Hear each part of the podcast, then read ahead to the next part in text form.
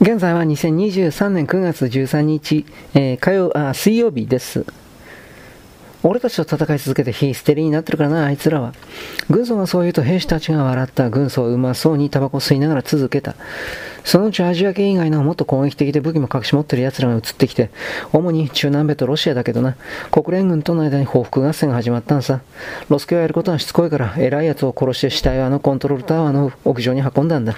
わざわざ耳を切り落としたり、顔の皮を剥いだりしてな、カラスがその下に群がってそれがボンベイの有名な場所みたいだってことでなんて場所だったかな。パルシーですよ、と小林が教えた。パルシーの総長、ハゲタカに死体を食わせる長宗で有名なんです。そうだそうだ、そこ見みたいって言うんで、インド人やパキスタン人がボンベと呼び始めたんだよ。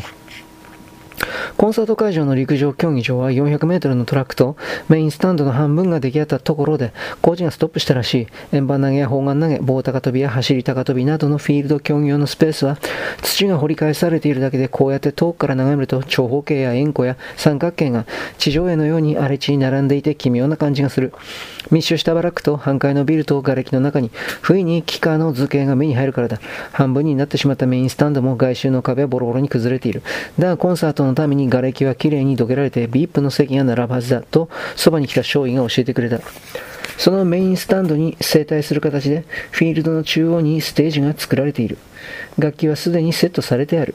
大量の打楽器、シンセサイザーと電気ピアノ、まだ観客が入っていない会場を歩き回っているの会場を歩き回っているのは、警備に当たる準国民の根血寺たちだろう。陸上競技場の隣にはインドアプールがあって、反対側には屋内競技場があるが、両方とも屋根の大部分が吹き飛ばされて、内部も破壊が進んでいるため、まるで大昔の遺跡のように見える。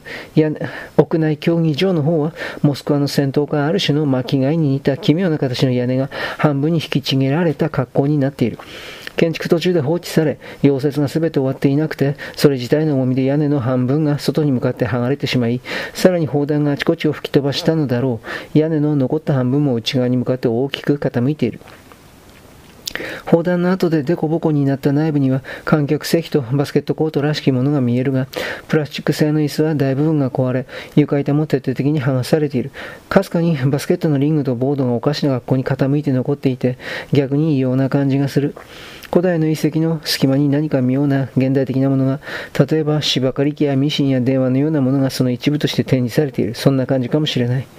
インドアプールの方は金属の屋根が砲弾で裂かれて内部に落ち込み、緑色でドロドロの水が溜まっているプールに突き刺さっていた。50メートルの競泳用と飛び込み用のプールがあるが、錆に覆われた屋根はその両方にまたがって突き刺さって、風で大きくゆっくりと揺れた。信じられないことに飛び込み用のプールに釣り糸を打たれている子供がいる。カエルを釣ってるんだと、少尉が教えてくれた。誰かが話したんだろう。だがカエルが暴動の中をあの川からプールまで移動するのを想像すると楽しいけどな。水野少尉か、軍曹や兵士たちはタバコを吸ったり、武器を点検したり、何か冗談を言って笑い合ったりしている。でも小田切には彼らは孤独で寂しそうに見えた。こういう場所は苦手なんだ。少尉は大広間を出るときにそう言った。確かに兵士たちにああいう場所は似合わない。戦場だけが似合うというわけではなくて、シンプルな原則。例えば生存とか破壊とか殺人とか、そういうものに従って行動する方が合っているのだろう。今のところありえないことだが、もしアンダーグラウンドが戦争状態をやめたら彼らは何をして生きていくのだろうと小田切は思った。彼らが机を並べて仕事をする姿は想像できないし、全員がピアニストになれるわけでもない。さすが特務だな。思い出したように水野少尉が小田切に言った。いや実は俺は、と小田切は言いかけたが、水野少尉は右手を上げて止めた。言うな。俺はよくわからんが聞く必要はない。実際に特務だったら質問は許されないし、そうでない場合には興味がないからだ。それよりさっきは助かった。小田切は頬が赤くなるのが分かった。冷たい風や西風西日のせいではなく照れだった。さっきは軍曹が他の兵士を紹介してくれた。若い兵士たちと握手をしただけでわけのわからない懐かしさにとらわれた。中学の1年か2年の頃だだろうか。本当に短い時期だった。似たような雰囲気の友達たち、友人たちがいた。名前も顔もよく覚えている。とりあえず大人に近い体格と体力もついて世の中の仕組みみたいなこともある程度分かってきて大人になった自分をイメージする必要はまだなくて女の裸もそう大して重要ではなくて自分たちにできることがエスカレートしていくことが楽しくて母親のことも忘れることができた随分長いことその時期のことを忘れていたんだなと小田切は思った見ろよ水野少尉がゴルフコースと公園の方を指さした。野犬を殺してる犬が何をするって言うんだ。外国からの客や報道陣が、報道陣を犬が噛むのを心配してるのかな。大勢で犬を追い立ててライフルで射殺しているのは純国民の根血児たちだけではない。警官のような制服を着た一団も混じっている。スラム浄化委員会とか環境保険組合が雇ってる自警団だよ。と水野将棋が吐き捨てるように言った。一匹の犬を十数人が追い回してバラックの陰から飛び出してくるところを撃つ。全員が一斉にライフルを撃つのでどんな大きな犬でもバラバラにちぎれてしまう。住人たちは流れ弾が当たらないように遠くから恐る恐る眺めて、犬が自分たちの方に逃げてこないように棒や木切れを振り回して、処刑が済むとちぎれた肉を拾おうと叫び声えて群がった。飼い犬を殺されたのだろう。ちぎれた犬の頭をかき抱きかかえて泣いている人は何人もいる。そんな人間に目を向ける者は誰もいない。野犬が危険なわけはない。人間の方が危険だ。会場には1万人しか入れない。何万人が集まるかわからないんだ。あの陸上競技場は地面よりも低く作られているから、なだれ込んできたら止めようがない。見るとイーストボンベからものすごい数の群衆が橋に向かって移動している。陸上競技場やインドやプールや屋内競技場の周りにも人々が集まり出した。橋はすでに人と車と自転車で身動きが取れないほど渋滞していて、対岸からボートでやってこようとする人々もいる。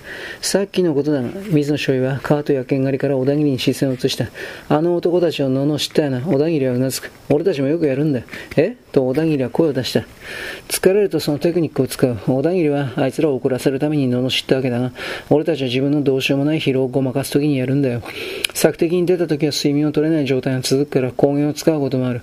ベンザトリンなんかに比べると抗原はほぼ完璧に近い効力があるがそれでも切れるときは辛い。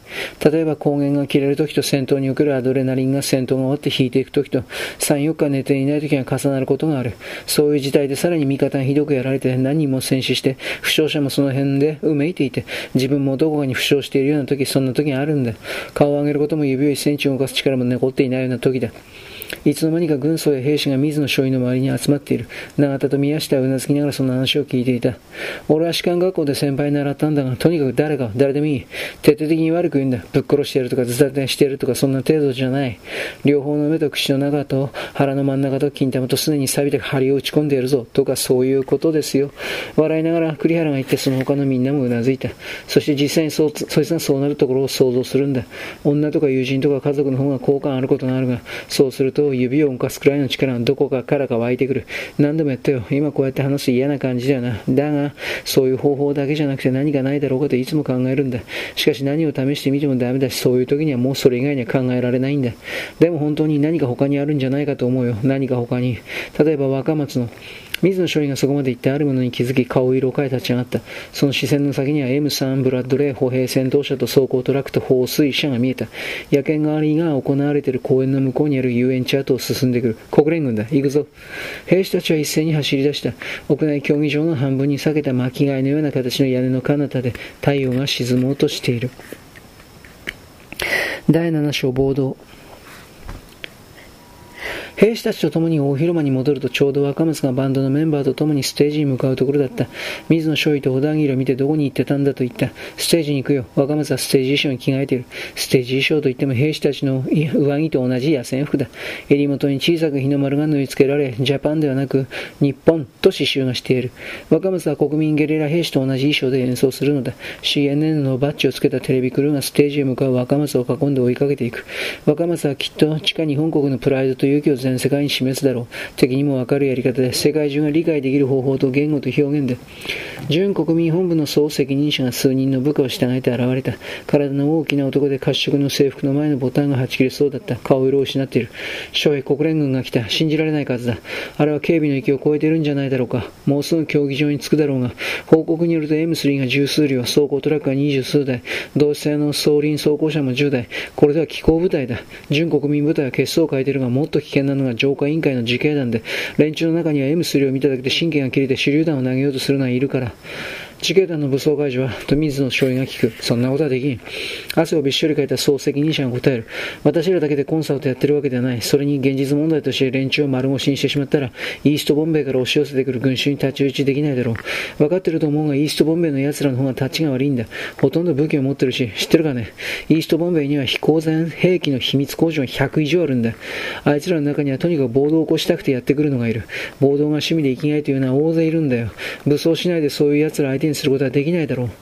総責任者は汗を拭ってひっきりなしにタバコを吸いながらどうしていいかわからないというふうに話し続けた。